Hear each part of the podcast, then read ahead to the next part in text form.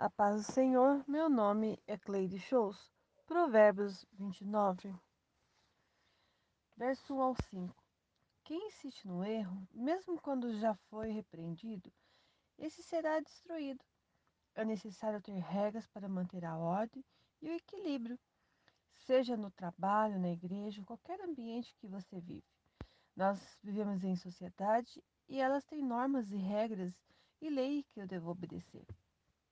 Quando os ímpios governam, o povo sofre, mas onde há um justo, o povo se alegra. E, o, e é notório o crescimento, seu desenvolvimento. Se houver obediência na palavra de Deus, a liberdade e as coisas vão bem. Seu futuro depende de quem você ama, a sabedoria ou o pecado. Siga a palavra de Deus, aplica na sua vida e se tornará sábio. Hoje vemos pessoas que só querem Deus para obter bens materiais e do seu interesse próprio, mas se ilude e não vive na verdade, mas na sua razão, para seu próprio benefício. O que governa com justiça traz segurança ao país, mas o que governa e gosta de suborno leva tudo à ruína e o povo sofrerá. O que adula leva o outro ao engano.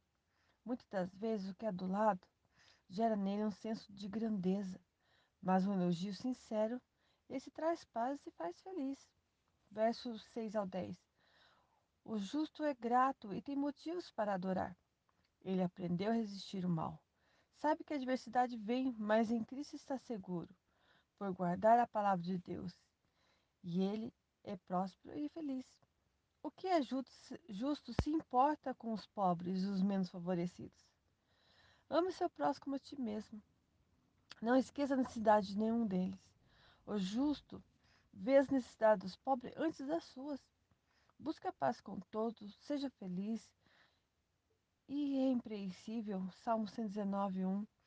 O que anda na lei do Senhor e foge de discussões, discórdias que não te levará a nada e não acrescentará benefício nenhum na sua vida. Deixa Deus ser o centro dela e você terá paz. Verso 11 ao 15. O sábio Sabe se dominar, mas o tolo expõe toda a sua ira.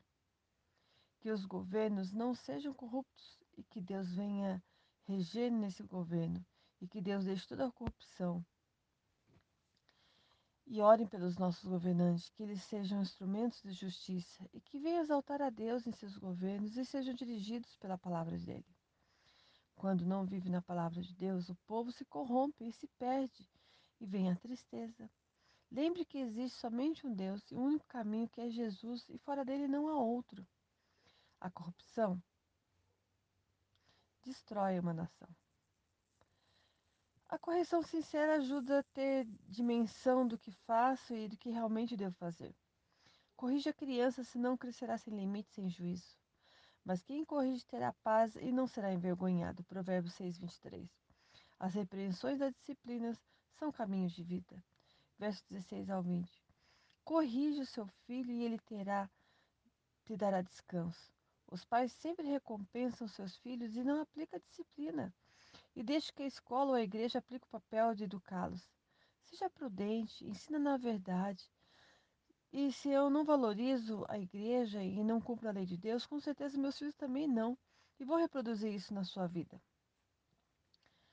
Então seja exemplo. O que você tem feito? Cuide suas atitudes.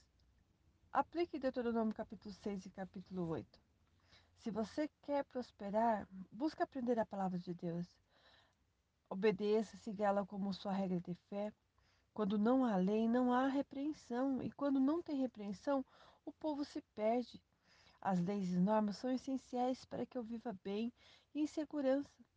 Muitos acreditam em Deus, e que ele é amor, mas não vive sobre normas e regras e não obedece.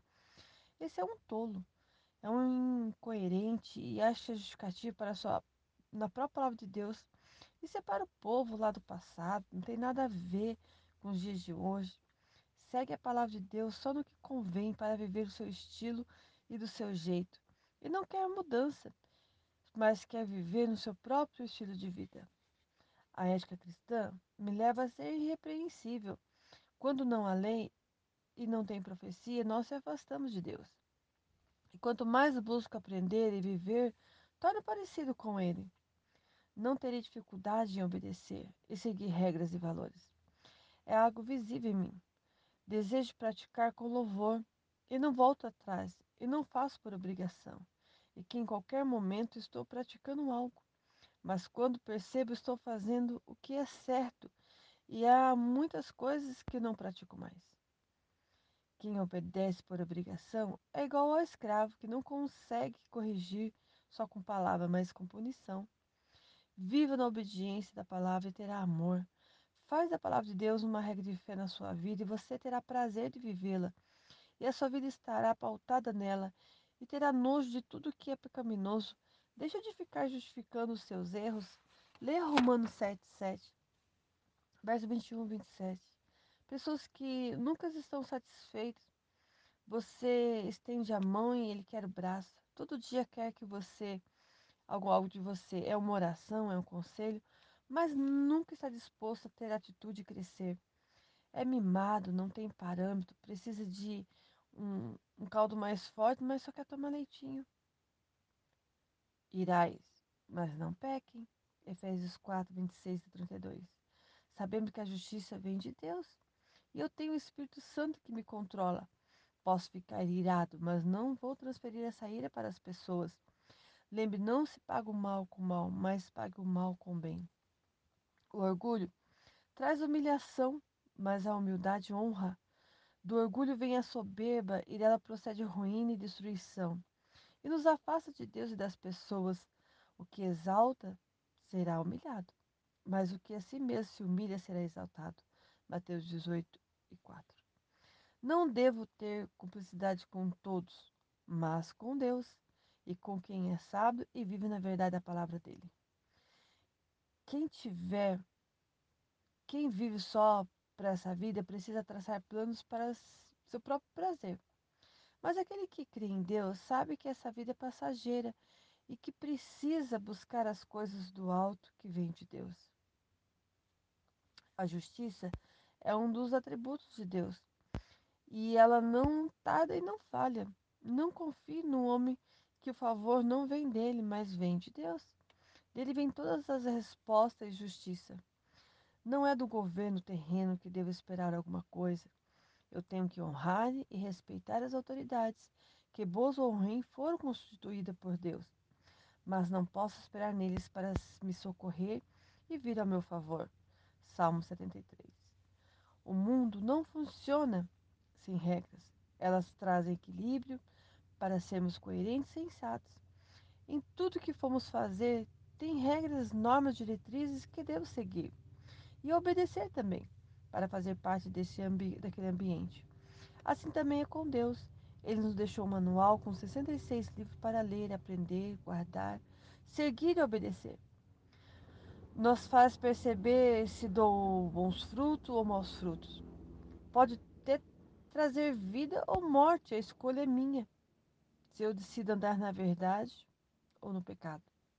Você poderá passar por aflições, circunstâncias muito ruins, mas escolher andar com Deus, você colherá coisas boas e terá a recompensa da vida eterna. Que Deus abençoe sua casa, sua família, em nome de Jesus. Amém.